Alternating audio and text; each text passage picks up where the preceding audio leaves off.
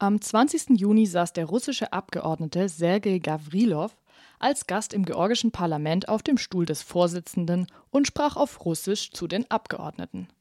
Die Opposition protestierte und die Nachricht verbreitete sich im Nu über soziale Medien. Innerhalb weniger Stunden standen mehrere tausend Demonstrierende vor dem Parlament in der Hauptstadt Tbilisi. Ein Abgeordneter der Opposition rief dann die Demonstrierenden auf, das Parlament zu stürmen. Die Polizei verhinderte dies, indem sie Gummigeschosse und Tränengas einsetzte.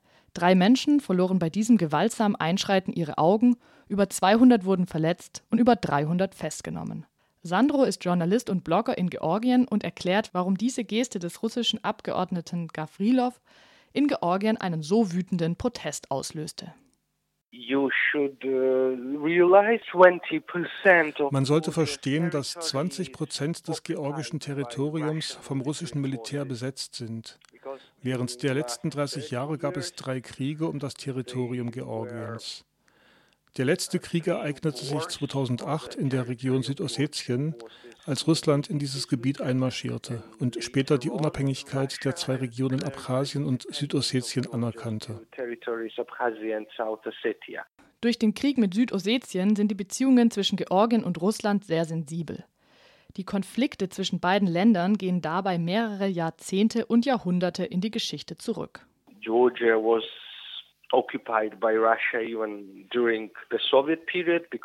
Georgien war von Russland während der Sowjetzeit besetzt.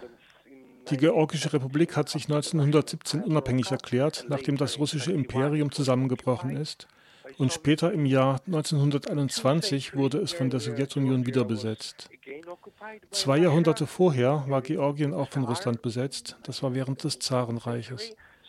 Da liegt viel in dieser Geschichte, aber natürlich das größte Problem sind die heutigen Umstände, die Besetzung des Landes. Ein Teil der Bevölkerung in Georgien sieht Russland als Besatzer. Ein russischer Abgeordneter auf dem Stuhl des Parlamentsvorsitzenden wird damit zu einem Symbol für den Einfluss, den Russland in Georgien gerne hätte. Seit der Rosenrevolution im Jahr 2003 folgen die führenden PolitikerInnen in Georgien einer pro-westlichen Politik. Ziel ist der Eintritt in die Europäische Union und der Beitritt zur NATO. Momentan ist die Partei Georgischer Traum an der Macht. Sie folgt weiterhin diesem Kurs, hat aber auch die Beziehungen zu Russland verstärkt. At some point, uh, Georgian Dream in manchen Punkten hat die Partei Georgischer Traum die wirtschaftliche Abhängigkeit Georgiens zu Russland verstärkt. Denn viele Güter, vor allem Wein, werden auf den russischen Markt exportiert. Um es kurz zu machen, offiziell ist unsere Regierung pro-westlich, aber manche Entscheidungen werfen ernste Fragen über die politische Orientierung unserer aktuellen Regierung auf.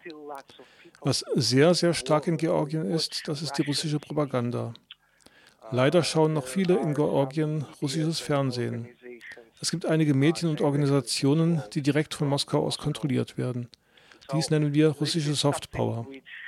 Und ich denke, dies ist eines der größten Probleme in der Gesellschaft.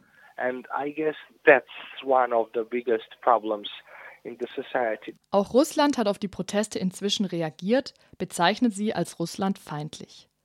Ab dem 8. Juli dürfen keine Flüge mehr nach Georgien fliegen Dort sei es für russische StaatsbürgerInnen zu gefährlich. Das könnte viele Menschen in Georgien treffen, denn im vergangenen Jahr kam jeder dritte Tourist aus Russland. Ich denke, sobald die Proteste enden, wird sich die Gesellschaft damit beschäftigen, wie es die Tourismussaison retten kann. Denn viele Familien hängen davon direkt ab. Bis heute hat sich niemand der Verantwortlichen geäußert, warum Sergei Gavrilov auf den Sitz des Parlamentsvorsitzenden gesetzt wurde. Es könnte auch ein Teil einer größeren Strategie sein, meint Sandro. Die Demonstrationen gehen im Moment jeden Abend weiter. Sechs bis 7.000 meist junge Menschen sind auf den Straßen. Sie wollen erst aufhören, wenn ihre drei Forderungen erfüllt wurden. The rally had three basic demands. Die Demonstrierenden haben drei Forderungen. Erstens, dass der Vorsitzende des Parlaments zurücktritt. Zweitens soll der Innenminister zurücktreten. Er ist direkt für das Niederschlagen der Demonstration durch die Polizei verantwortlich. Und schließlich soll das Wahlsystem in Georgien in ein proportionales Mehrheitssystem umgewandelt werden, was laut Experten bedeuten würde, dass keine Partei die Mehrheit im Parlament bekommen könnte. Das ist, wie viele Menschen denken, das größte Problem in Georgien. Denn in Georgien ist es entweder die eine oder die andere Partei, die die vollkommene Macht hat, weil sie die Mehrheit im Parlament hat.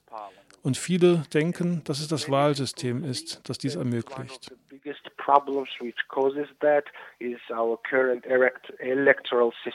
Die Politiker haben inzwischen auf die Proteste reagiert. Der Vorsitzende des Parlaments, Irakli Kobakice, ist am Tag nach dem gewaltsamen Einschreiten der Polizei gegen die Demonstrierenden zurückgetreten. Ebenso wurde den Demonstrierenden zugesichert, dass das Wahlsystem reformiert wird. Einzig der Innenminister will abwarten, bis der Polizeieinsatz untersucht wurde. Hier ist Sandro zuversichtlich. Einige der Experten meinen, dass es in wenigen Tagen vorbei sein wird. Denn wenn die Stärke der Demonstrationen bleibt, denken wir, dass der Innenminister zurücktreten wird.